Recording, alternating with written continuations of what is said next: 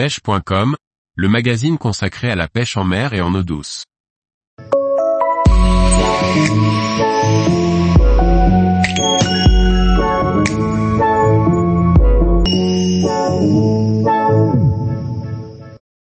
Pêche du silure en automne au leurre, les bons moments à choisir. Par Olivier Lalouf. Les tracks au leurre ne sont jamais gagnés d'avance. Mais il y a certaines périodes ou événements à ne pas manquer pour capturer des silures.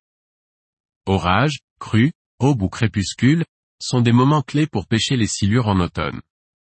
S'il y a des moments propices, ce sont bien les suites d'orages.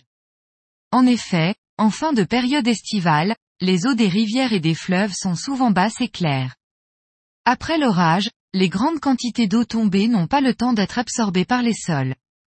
Elles ruissellent et se déversent dans les cours d'eau et viennent troubler les eaux calmes et claires. C'est un véritable appel à la nourriture facile pour l'ensemble des poissons. Les blancs rejoignent alors ces sorties d'eau turbide, suivies de près par les silures en chasse et autres carnassiers. Les cuillères tournantes ou ondulantes et les leurres souples de type shad ou grub donnent d'excellents résultats dans ces conditions. Que ce soit du bord ou en bateau, il devient alors possible de ferrer de très gros silures au leurre. Les périodes de crue font également partie des moments de l'année où la recherche des silures devient incontournable afin de ne pas passer à côté de sensations fortes.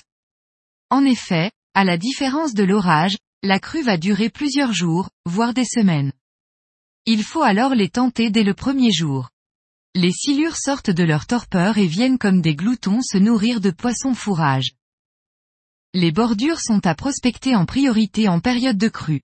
Que ce soit au leurre à palette ou au leurre souple, il faut pêcher dans très peu d'eau pour enregistrer des touches. Les silures viennent en maraude dans moins d'un mètre de profondeur. Là, dans l'eau trouble, ils évoluent lentement en quête de la moindre vibration émise par une proie.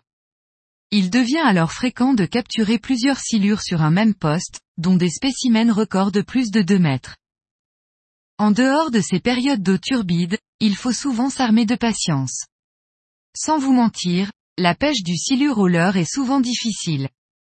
Le pêcheur doit insister longuement sur le poste avant de déclencher son agressivité et son attaque. C'est en insistant très longuement sur les postes que les silures attaqueront les leurs par agacement.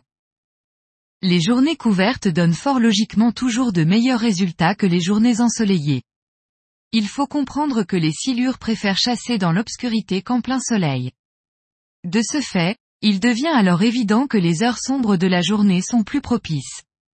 Ainsi, le lever du jour et le coucher du soleil sont les meilleurs moments pour traquer les silures avec des leurres.